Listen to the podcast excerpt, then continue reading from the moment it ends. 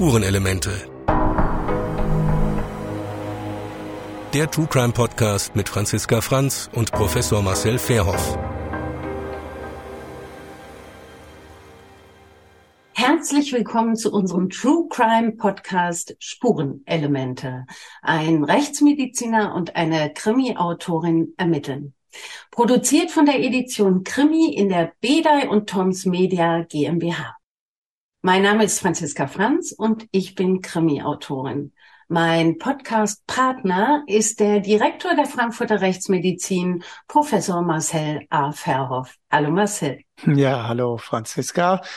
Schön, dass wir uns wieder treffen. Zum dritten Mal jetzt bei diesem Fall, also dritte Folge der Nitribit. Und äh, heute ist sozusagen der Tag, wo wir vielleicht dann doch noch was Neues herausfinden. Aber naja, gucken wir mal, was du erstmal rausbekommen hast gleich. Liebe Zuhörerinnen und Zuhörer, ich stehe im Kriminalmuseum des Frankfurter Polizeipräsidiums. Meine Gesprächspartnerin ist die Polizeihauptkommissarin Anja Lange. Hallo, Frau Lange. Hallo, Frau Franz. Ich stehe vor der Vitrine der ähm, Exponate von Rosemarie Netribit und würde jetzt Frau Lange bitten, uns mal zu erzählen, was wir da sehen. Ja, wir haben neben einigen privaten Fotos von ihr, aber auch äh, erkennungsdienstliche Fotos. Das sind drei Fotos, die gemacht wurden, als sie 18 war und in Frankfurt wegen Landstreicherei festgenommen wurde. Dazu sehen wir aber auch ein Foto vom Tatort, vom Schädel, aber auch von Handabdrücken, die am Tatort festgestellt und auch eben sichergestellt wurden. Und nicht nur Handabdrücke, daneben stehen zwei Gläser von echten abgetrennten Händen. Ja, das machen wir natürlich normalerweise nicht, dass wir die Hände abtrennen, um Handabdrücke zu nehmen. Aber in diesem Fall war der Verdächtige verstorben. Er ist exhumiert worden, die Hände sind abgetrennt worden und um die Handabdrücke zu nehmen. Es hat sich dann aber herausgestellt, dass er nicht der richtige Täter gewesen ist. Ja, zumindest äh, war er nicht derjenige, der hat die Handabdrücke am Tatort hinterlassen hat. Ja. Äh, wir sehen hier ein Bild von der, beziehungsweise vom Tatort. Dort liegt Rosemarie Nitribit auf dem Boden. Man sieht ein Bein auf dem Sofa, das andere liegt offenbar darunter. Unter ihrem Kopf gab es ein blutdurchtränktes Handtuch, weil sie einen Schlag auf den Kopf bekommen hat. Das klingt ja fast ein bisschen inszeniert und liebevoll drapiert. Ja, es zeigt zumindest eine gewisse Fürsorge. Nur wer das Handtuch darunter gelegt hat, das können wir natürlich auch im Nachhinein nicht sagen.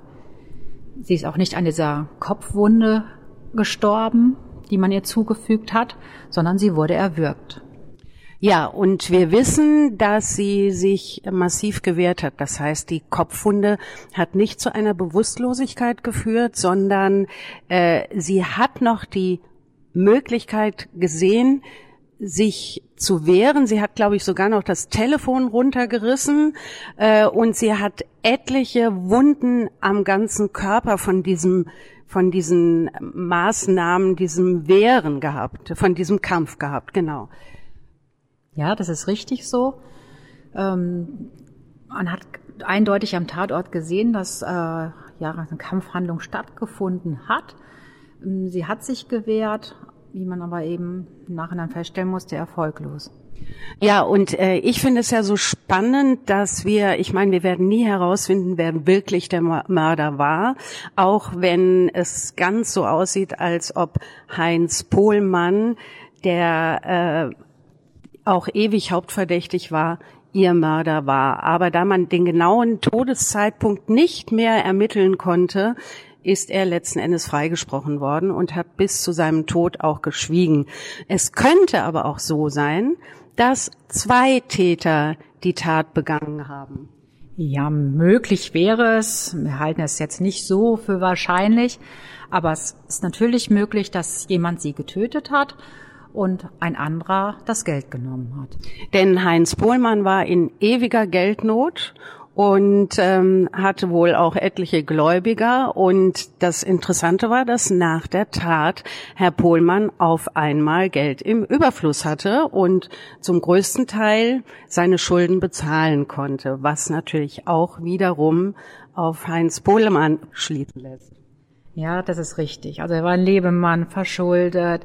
Er hatte aber auch eine enge Beziehung zu Rosi und äh, wusste, wo sie ihr Geld versteckt. Man hat auch gesehen, dass die Wohnung nicht durchwühlt worden war.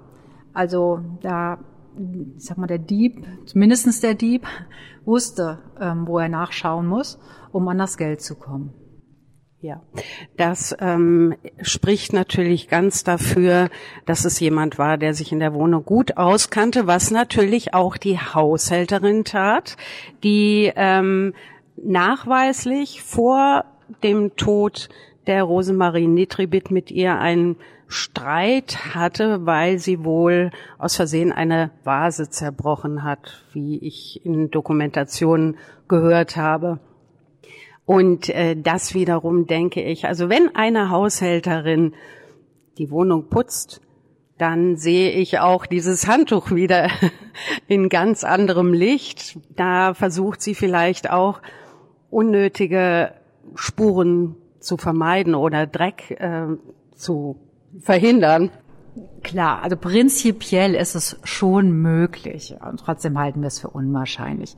Man darf ja auch nicht vergessen, die Frau Erna Krüger war mehr als 30 Jahre älter als die Nitribit und wir vermuten mal, dass sie sich auch ähm, dann erfolgreich gewehrt hätte, wenn sie versucht worden wäre, von ihr zu erwürgen. Ja. Das ist auch nicht so einfach, das geht auch nicht ganz so schnell, das dauert einen Moment. Und man darf auch ähm, nicht nachlassen im Druck, ne? Sonst kommt wieder, wie ich von Professor Verhoff weiß, äh, Sauerstoff ins Gehirn und dann war das alles wahrscheinlich eher erfolglos. Ja, ich sehe hier jetzt des Weiteren den Schädel der, beziehungsweise ein Foto des Schädels der Frau Nitribit. Und ich weiß, dass dieser Schädel Jahre hier im Polizeipräsidium aufbewahrt wurde. Warum? Ja, also bis 2008 kann ich Ihnen sagen, ähm, war auch Rosis Schädel hier ausgestellt. Ähm, der Schädel wies schwere Frakturen auf und man kann anhand des Spurenbildes eben Rückschlüsse auf zum Beispiel das ja, Tatwerkzeug äh, ziehen oder aber auch die Größe des Täters. Und ähm, er konnte ja ausgestellt werden, weil wir eine Lehrmittelsammlung sind, eben auch für Polizeischüler. Und das war ein Ausstellungsstück, wo man sowas eben sehr anschaulich machen konnte. Der Schädel ist dann aber 2008 auf äh, Wunsch der Familie, der Rosi Marie Nitribit und auch äh, mit Unterstützung von dem damaligen Polizeipräsidenten Dr. Thiel dann beigesetzt worden. Ja, und Sie sagten gerade interessanterweise, dass man ähm, anhand der Schädelverletzung auch auf die Größe des Täters schließen kann. Theoretisch gibt es da so, so eine Mutmaßung, wie groß der gewesen ist? Ähm, ja, grundsätzlich kann man das schon von diesem Schlag, je nachdem, wenn jetzt das Gegenüber zum Beispiel vor einem steht, äh, man weiß ja, wie groß die Rosi war, ähm, wo ist diese Verletzung, wie schlägt man normalerweise, ist vielleicht ein Rechtshänder, Linkshänder, da lassen sich dann doch einige Rückschlüsse drauf ziehen. Allerdings führten die eben nicht zur Ermittlung des Täters. Ja, aber wahrscheinlich doch zu der Annahme, dass es eher ein Mann war als eine Frau. Ja, vielmehr können wir natürlich über diesen Fall gar nicht herausfinden, weil eben alle Tatverdächtigen mittlerweile verstorben sind und ähm, ihr Tod tatsächlich rätselhaft bleibt. Aber immerhin haben wir hier nochmal über Spuren gesprochen. Vielen Dank, Frau Lange. Sehr gerne. Ja, also wir haben ja eben das Interview eingespielt, das ich mit der Polizeihauptkommissarin Anja Lange im Kriminalmuseum geführt habe.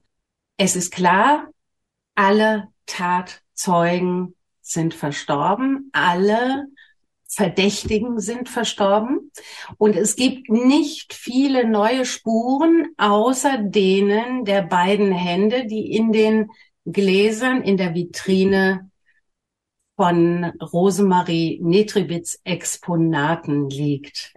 Das ist schon verrückt, ne? dass da zwei Hände liegen, wo man eigentlich denken könnte, äh, wie sind die an den Tatort gekommen? Aber das war ja ganz anders, dass die Hände dahin gekommen sind. Ganz genau. Sie sind ja der Tatverdächtige ist exhumiert worden und man hat ihm die Hände deswegen abgetrennt, um festzustellen, ob es irgendwo die gleichen Tat, äh, Handabdrücke auch am Tatort gibt. Ja. Gibt es ähnliche Fälle, die du erlebt hast in deiner jetzigen Zeit, die sich explizit auf Hände beschränkt haben? Naja, klar, wenn man kein anderes Material hat oder, oder keine andere, keine andere Spur, dann sind auch heute noch die Fingerabdrücke ganz, ganz wichtig. Aber es hilft selbstverständlich nichts, wenn der Täter Handschuhe anhat und ich sag mal, selten, dass jemand keine DNA verliert und dann trotzdem Fingerabdrücke. Aber wichtig ist ja auch, habe ich Vergleichsmaterial. Und wenn eben die Person schon mal in irgendeiner Weise ED behandelt wird, also erkennungsdienstlich behandelt wurde und äh, dann liegen Fingerabdrücke vor, vielleicht aber auch in anderen Registern liegen Fingerabdrücke vor. Und dann hat man die Vergleichsmöglichkeit, ohne dass man ein DNA-Profil von demselben, in dem Fall Tatverdächtigen hat. Also mhm. deswegen spielen die Fingerabdrücke auch heute noch eine sehr große Rolle. Und es ist schon ziemlich martialisch, wenn man sich das vorstellt, dass einem Leichnam die Hände abgeschnitten werden, um dann Fingerabdrücke zu nehmen. Aber zur damaligen Zeit war da, glaube ich, nicht viel anderes möglich, weil ja, man konnte die noch nicht elektronisch speichern. Man wollte bestmögliche Vergleichsfingerabdrücke, Vergleich eben zum Tatort äh, erhalten.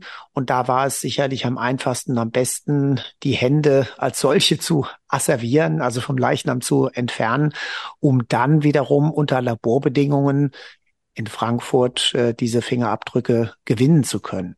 Ja. Heutzutage, ja, haben wir mehr elektronische Möglichkeiten. Wir haben digitale Scanner und man würde dann eigentlich vom Leichnam direkt die Fingerabdrücke nehmen. Unter verschiedener technischer Vorbereitung. Das eine ist eben, wenn ein Leichnam sehr faul ist und die Oberhaut ist schon abgelöst, dann kann man sozusagen die, die, ja, den, den, die Haut der Hand wie so ein Handschuh abziehen und die Papillarleisten sind auch in der Hautschicht darunter. Also man kann praktisch darunter Fingerabdrücke nehmen. Man kann aber auch diese abgezogene Haut nehmen und als Untersucher sich selbst über die eigene Hand stülpen. Also natürlich hat man Handschuhe dann an ähm, und kann so Fingerabdrücke gewinnen. Ähm, das andere Problem ist, wenn jetzt nicht der Leichnam so feucht ist, sondern wenn der so vertrocknet, anmumifiziert ist, dann ja, kann man sagen, es ist wie, wie so ein Verschrumpeln dieser Fingerbeeren. Und da gibt es mittlerweile auch interessante Techniken, dass man praktisch das ausgetrocknete Gewebe wieder mit einer Flüssigkeit füllt und so sich die Fingerbeeren und damit die Fingerabdrücke wieder entfalten können. Ja, mhm. und äh, dazu muss man heute auch nicht mehr die Hand entfernen an. Früher hat man das dann so gemacht, dass man die ganze Hand eingelegt hat. Vielleicht war das auch hier so der Fall. Und äh, heute kann man am Leichnam, kann man einfach eine Vene und eine Arterie, die zur Hand führt, kann man anpräparieren und dort diese Flüssigkeit reinspritzen. Und dann braucht man die Hände nicht mehr zu entfernen. Also mhm. da auch da ist technisch einiges passiert, aber damals äh, gab es da nicht so viele Optionen. Mhm. Also wenn ich habe mir ja die Hände dann ganz genau angeguckt, mhm. die sehen jetzt, die sahen schon noch sehr sehr frisch aus. Also das mhm. heißt, ich die glaube nicht behandelt, genau. Ne? Richtig. Äh, und ich glaube nicht, also das hat nichts damit zu, zu tun, dass die sofort nach der Beisetzung den Leichnam schon wieder exhumiert haben und dann direkt. Das kann auch Wochen später gewesen sein wahrscheinlich, ne? Und das, äh, dann sehen die Hände trotzdem, wenn sie präpariert sind, noch so gut aus. Genau, also durch die Präparation kann man dann viel retten wieder. Und äh, wissen wir eigentlich, wie lang das gedauert hat zwischen Tod und Exhumierung in dem Nein. Fall? Nee, wissen Nein. wir nicht. Okay. Nein, wissen wir nicht. Ja. Ja, also das äh, war sehr, sehr interessant. Dann habe ich erfahren, dass in ihrer Wohnung über 100 Spuren zu sichern waren. Davon waren die meisten allerdings unbrauchbar geworden. Unter anderem lagen da diverse Zigarettenkippen sowohl auf dem Boden als wahrscheinlich auch auf dem Fensterbrett und überall. Die Ermittler haben zum Teil geraucht, die Journalisten, die da in ähm, oder viele Journalisten sind da durchgegangen und auch die haben geraucht und das können wir nicht sagen, vielleicht auch der Täter. Jedenfalls haben die Spuren alle zu nichts geführt und leider waren auch die abgetrennten Hände nicht wirklich brauchbar, weil es da keine Abdrücke gab, die mit diesen Abdrücken vergleichbar waren. Es gab keine, es gab keine Fingerabdrücke am Tatort, die da irgendwie zuzuordnen waren Nein. zu den Fingerabdrücken, die man von der Hand gewinnen konnte. Nein, es gab aber eine Sache am Tatort und zwar war das eine geöffnete Rotweinflasche. Mhm. Auf der hat man eindeutig den Handabdruck und zwar fast den ganzen von Harald von Bohlen und Halbach gefunden. Okay. Und das war ja nun lange Zeit auch dass man sich gefragt hat, naja, war der es vielleicht, der am Tatort war? Das lässt sich aber, wie gesagt, nicht nachvollziehen. Das haben wir ja schon mal besprochen. Da haben auch die, die Hausangestellten gesagt, dass, äh, oder ihm ein Alibi verschafft einfach. Aber das, ähm, warum nun diese Flasche hm. da noch stand und warum die offen war, was ja dafür spricht, dass er gar nicht lange her, dass es gar nicht lange her war, dass daraus getrunken wurde, sozusagen. Ja, das, das ist eine, eine Schlussfolgerung. Aber genau, warum die genau. da noch stand, sagst du ja schon. Ja. Also es ist die zeitliche Komponente, die hier eben eine Rolle spielt. Ja. Und das, was auch mit der DNA heutzutage das Problem ist, aber mit den Fingerabdrücken erst recht, ähm, dass jemand am Tatort war, ja. Heißt ja nicht, dass er der Täter sein Nein. muss. Er kann ja irgendwann anders da gewesen sein. Und wenn er eben, ja, Frau Nitribit besucht hat, ab und zu mal, dann war er eben auch am Tatort. Und wenn diese Weinflasche dann gemeinsam getrunken wurde, aber nicht ausgetrunken wurde und ist einfach nicht weggeräumt worden, dann kann das Tage oder schlimmstenfalls Wochen her sein. Wobei sie aber sicherlich jetzt nicht so irgendwie ähm, unordentlich war. Also man kann, glaube ich, schon von ausgehen, dass sie die dann auch weggeräumt hätte, wenn es ja, das Tage war, her war.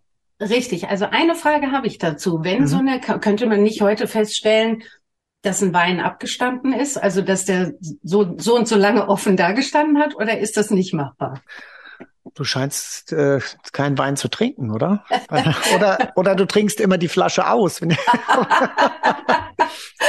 ja, also ja, mit dem, mit dem Wein, das merkt man natürlich schon, aber du wirst sicherlich nicht jetzt unter forensischen Gesichtspunkten sagen können, wenn der Wein jetzt sauer geworden ist, äh, das muss er im, muss er so und so lang da gestanden haben. Es kann mhm. ja auch sein, der war vorher schon, weil der Korken undicht mhm. war oder so, äh, war der nicht mehr ganz okay, ist gekippt.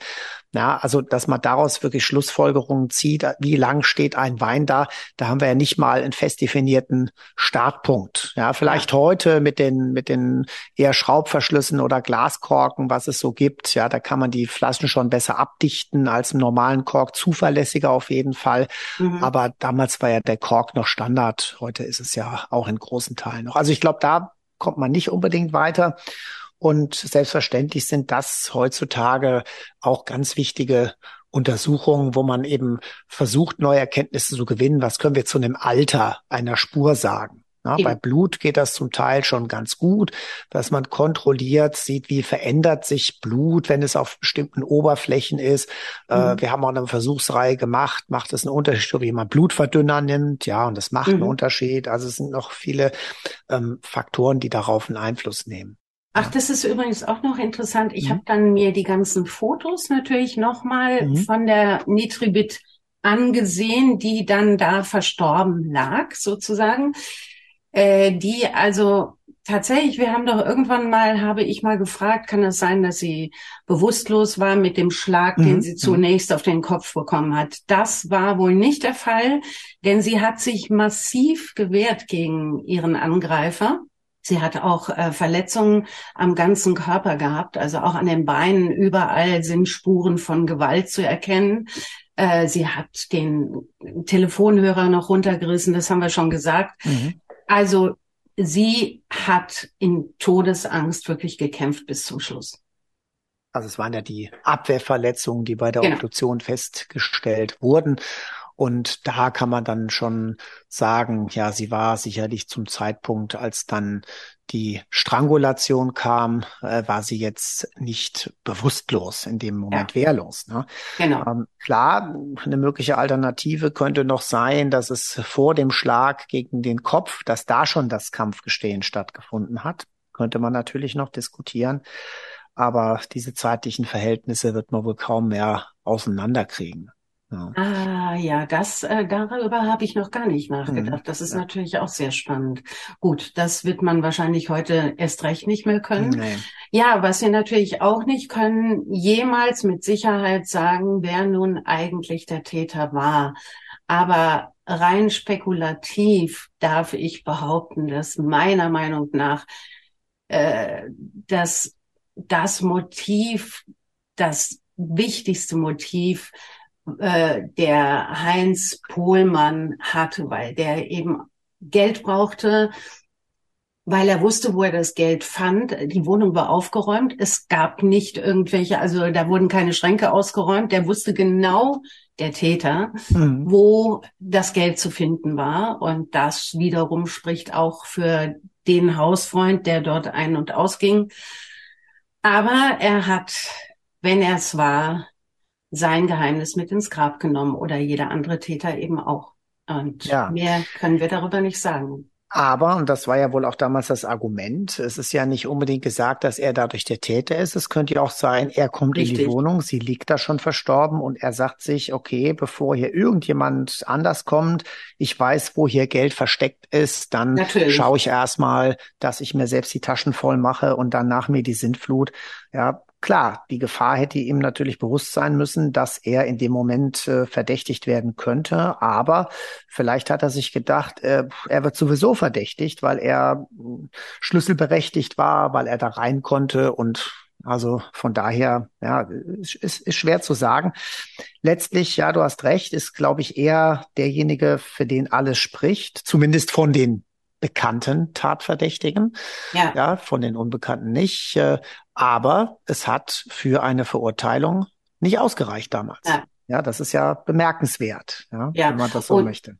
Genau. Und ich meine, was tatsächlich auch bemerkenswert ist, dass man eigentlich davon ausgeht, dass irgendwann jemand, der eine Tat begangen hat, nach so vielen Jahren sich verrät. Entweder erzählt er es irgendwo oder irgendetwas klärt diese Sache auf. Und das ist eben bei, in diesem Fall nicht passiert. Ja, aber äh, diese, diese Sichtweise, dass sich irgendjemand dann irgendwie verrät, ja, die, Frage ist, wie, wie evident das ist, also mit welcher Bezugsgröße gehe ich daran? Wir kennen mhm. viele Fälle, wo das passiert ist, aber wie viele Fälle gibt es, bei denen sich niemand verrät? Ja, das mhm. können wir gar nicht miteinander vergleichen. Also mhm. deswegen würde ich das jetzt auch nicht unbedingt als verwunderlich ansehen. Mhm. Nein, was, aber was, was vielleicht noch ganz spannend ist jetzt vom von dem Fundort. Du hast ja von den zahlreichen Kippen gesprochen, ne? und mhm. äh, ich glaube, da hatte man damals hatte man da überhaupt nicht den Fokus drauf, ja, weil an den Zigarettenkippen hat man keine vernünftigen Spuren sichern können. Da war ja kein Blut dran. Und heutzutage werden wirklich gerade durch die Kippen werden unheimlich viele Fälle aufgeklärt, ne? weil offensichtlich, ob das jetzt Einbrüche sind, aber auch ähm, nach Gewaltdelikten, ähm, die Täter dann in der Aufregung rauchen und dann offensichtlich nicht nachdenken oder denken, es ist weit genug weg. Das heißt also, wenn man im Umfeld, auch im Näheren von einem Tatort einfach mal alle Zigarettenkippen sammelt, dann ist die Chance, dass man äh, dann die DNA von dem Täter kriegt, relativ groß. Und das, mhm. Die Möglichkeit gab es damals ja eigentlich noch nicht. Und insofern, ja, war das auch gar nicht so eine große Gefahr, dass man jetzt eigenes Material dort verliert, ob da jetzt ein paar Hautschuppen mhm. am Tatort liegen geblieben mhm. sind von einem Journalisten oder von einem äh, Ermittler oder Kriminaltechniker, das hatte in dem Sinne keine große Relevanz. Und das macht es natürlich dann auch schwer, solche Fälle als Altfälle heute nochmal zu untersuchen. Mhm. Das heißt, diese DNA-Untersuchungen, die dann erfolgreich nach 20 Jahren oder so durchgeführt werden, das funktioniert natürlich nur bei den Fällen gut, wo damals schon mal zumindest dran gedacht wurde, spurenschonend zu sichern. Ja? ja. Und hier in den 50er Jahren im Nachkriegsdeutschland, ja, da hätte man diese Möglichkeiten, die es mal 70 Jahre später gibt, hätte man selbstverständlich gar nicht geahnt. Ja, also deswegen ist immer so, ich glaube, gar kein Vorwurf daraus zu machen, ne? dass die jetzt schon sagen, ach wunderbar, im Jahr 2010 oder im Jahr 2020 wird die DNA-Analyse so weit fortgeschritten sein, dass wir mit den Spuren vielleicht was anfangen können. Deswegen bitte alle Ganzkörperanzug oder so. Das äh, ja, wären ja hellseherische Fähigkeiten gewesen, die man da abverlangt hätte. Und ja, deswegen hat man sicherlich dem überhaupt keine Relevanz beigemessen. Ja, ich finde es einfach nur erschütternd, dass es so unfassbar viele Spuren waren. Also über 100 Spuren. Das ist ja enorm viel und davon ist das meiste oder der allergrößte Teil nicht mehr verwertbar gewesen. Und das würde eben heute definitiv nicht mehr passieren. Ja, aber 100 Spuren an einem, an einem Tatort ist jetzt für heutige Verhältnisse nicht viel, ja. Und äh, du hast ja durch die Möglichkeiten heute mit äh, 3D-Scan des gesamten Tatortes, äh, der umgebenden Räumlichkeiten und dann Zuordnung von Spuren hast du ja ganz andere Möglichkeiten, Spuren zu hm, zu, zu qualifizieren, dass du also eingeben kannst in die in das Programm diese Spur. Dabei handelt es sich um Blut. Äh, man kann äh, den Blutnachweis, das Laborergebnis äh, praktisch mit dran heften an diese als Datei. Man kann dann die DNA-Analyse mit dran heften, das Ergebnis, welches Profil und kann sich dann sagen lassen anhand des DNA-Profils bitte jetzt mal alle Blutspuren leuchten lassen, ähm, wo wir das Profil A haben, alle, wo wir das Profil B haben dann alle, wo wir das Profil des Opfers haben. Ja, und äh, damit kriegt man natürlich ganz andere Datenmengen bewältigt und vor allen Dingen auch übersichtlich dargestellt, was ja damals auch kaum möglich war. Ne? Da hatte ich dann meine Fotodokumentationen und dann gab es die berühmten aus den Krimis, die berühmten Spurenaufsteller, ja. Aber bis zu welcher Zahl die gingen, was die da im Koffer dabei hatten, das weiß ich nicht. Aber heute gibt's die immer noch, ja, ähm, die man dann als Referenz einblenden kann. Und da sind wir schon ganz schnell mal im dreistelligen Bereich. Jetzt noch mal kurz auf den Schädel zu sprechen ja. zu kommen von der Frau Nitribit. Da gab's in, gibt's natürlich jetzt nur noch das Foto. Der Schädel mhm. ist ja mittlerweile beigesetzt. Es gab da wirklich massive Verletzungen und äh, Frau Lange sagte, man kann dann auch ungefähr, weil man ja weiß, wie groß Frau Nitribit war, ungefähr äh, die Größe des Täters herausfinden. Also, dass es sicher nicht die Haushälterin gewesen ist, die jetzt ungefähr die gleiche Größe hatte wie Frau Nitribit, ist wohl klar gewesen. Also, dass es sich sehr, sehr wahrscheinlich eben um einen Mann gehandelt hat, das kann man wohl daraus feststellen. Das äh, macht man ja heute auch noch so wahrscheinlich, ne? Ja, solche Überlegungen werden heute ebenfalls angestellt, das ist klar. Dafür brauche ich die Verletzungslokalisation und ich brauche den Gegenstand, das Werkzeug, die Waffe, mit der verletzt wurde. Und dann werden Körperhaltungen durchgespielt. Ähm, macht das am liebsten immer noch äh, ganz einfach äh, praktisch mit, mit Probanden, die etwa dieselbe Körpergröße haben. Aber selbstverständlich kann man das auch heute alles schon digital machen, wobei der Aufwand ist äh, deutlich größer, wenn man das Ganze digital versucht. Das Einzige, was dann, äh, sagen wir mal, gut ist, wenn man das in so einem digitalen Setting eigentlich hat, ähm, dass man relativ schnell Parameter ändern kann. Kann jetzt sagen, okay, nehmen wir mal an, der Angreifer ist äh, zehn Zentimeter kleiner, kommt er dann da noch hin? Ja, geht gerade noch, jetzt äh, noch zehn Zentimeter, klappt dann nicht mehr und so. Das ist ganz gut. Also man kann einen Parameter verändern und kann es äh, durchspielen. Bei der anderen Sache müsste man dann immer wieder neue Probanden finden, die die entsprechende Körpergröße haben. Ja, äh, also insofern bringt da die Digitalisierung schon ein paar Vorteile heutzutage. Aber eigentlich nur dann, wenn man wirklich mehrere Szenarien nacheinander durchspielen möchte und immer nur einen Parameter dabei verändert. Ja. Mhm. Mhm. Aber klar, solche Überlegungen werden angestellt und das gilt im Übrigen für alle Rekonstruktionsversuche, dass man eben immer schaut, äh, was könnte es gewesen sein, was da aufgetroffen hat, was ist das vermeintliche Tatwerkzeug oder möglicherweise die Stelle, wo die Person gegengefallen sein kann. Ja, manchmal ist es der Treppenabsatz oder das Geländer oder irgendein Gegenstand, der hm, ja zu Designzwecken da steht, wo jemand drauffallen kann.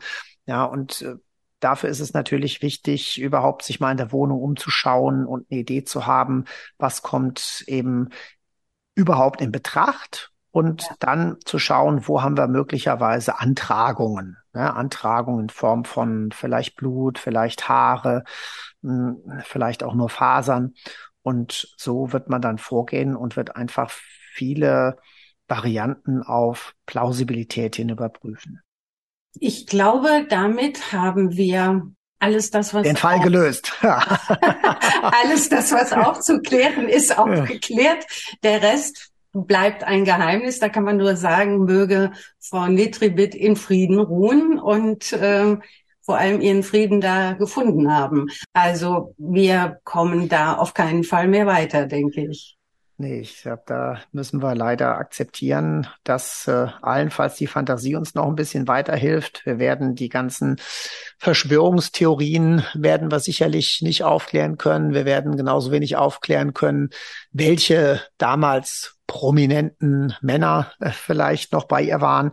Und wir werden auch die Frage nicht klären können, ob wir vielleicht sogar zwei Täter hatten oder noch einen Beteiligten, ne? weil das ist natürlich immer das, was eine Rolle spielt oder was die Polizei beschäftigt, äh, wenn der vermeintliche Täter eigentlich schon verstorben ist. Na, nehmen wir mal hier den, den Fall Seel aus der jüngeren Zeit, wo man natürlich trotzdem intensiv ermittelt hat, ja, weil man damit rechnen musste, dass der vielleicht noch einen Helfer gehabt hat, ne, der einen Tatbeteiligten. Und genau so kann man natürlich auch hier sagen, klar, die Haupttatverdächtigen sind tot, aber wer weiß, ob da nicht noch eine weitere Person mit beteiligt war, die heute noch lebt und äh, sogar bestraft werden könnte.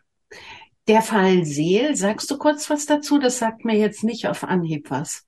Naja, der Fall Seel war ja der, ähm, ja, auch ein Serientäter aus der jüngeren Zeit, äh, der äh, in, oder dadurch aufgefallen war, dass einige Zeit nach seinem Tod, einige Monate später, eine von ihm angemietete Garage ausgeräumt wurde und da wurde in zwei Fässern verteilt, wurde der Leichnam einer Frau gefunden. Und äh, ja, das äh, hat letztlich eine ganze Serie hervorgebracht. Aber auf, über den Fall können wir wahrscheinlich auch nochmal berichten in, irgendeiner, in irgendeinem späteren Podcast, denke ich. Das machen wir unbedingt, auch wenn unser nächster Podcast sich mit Arthur Gatter beschäftigen wird, der in den 90ern sein Unwesen getrieben hat, sage ich mal. Hm. Wir arbeiten uns so langsam vor in die ähm, in die Präsenz sozusagen. ja, gespannt, was wir da noch herausfinden werden. Und äh, ja, ich kann nur sagen, also diesmal der Fall Nitribit, äh, der mich ja immer schon irgendwie so ein bisschen fasziniert hatte, ja, in der Frankfurter Geschichte ist mir jetzt doch nochmal ganz anders präsent geworden. Äh, wenngleich, ja, ich hatte schon gehofft, dass wir vielleicht doch ein paar Erkenntnisse mehr noch gewinnen können. Aber trotzdem glaube ich, äh, so ein bisschen, ein bisschen mehr Licht in diese Geschichte haben wir schon gebracht, oder? Unbedingt. Und man muss auch sagen, ich weiß nicht, hatte ich das mal erwähnt in einem Podcast? Es gab damals einen sehr bekannten Fotografen, der auf sie angesetzt wurde, weil man gesagt hat, wenn sie mal stirbt, dann wollen mhm. wir Fotos haben. Und immer wenn er im Ausland war, wurde er gefragt, was Rosie macht. Also man kannte Rosie auf der ganzen Welt. Also das war tatsächlich, äh, sie war weltberühmt. Gut, dann würde ich sagen, haben wir diesen Fall, was unsere Seite betrifft, abgearbeitet und freuen uns, Sie in 14 Tagen hier wieder begrüßen zu dürfen, liebe Zuhörerinnen und Zuhörer, beim nächsten Fall. Und das wird dann der Fall Gatter sein, genau. Richtig. Also, okay. bis dahin. Tschüss. Ja, dann bis dahin.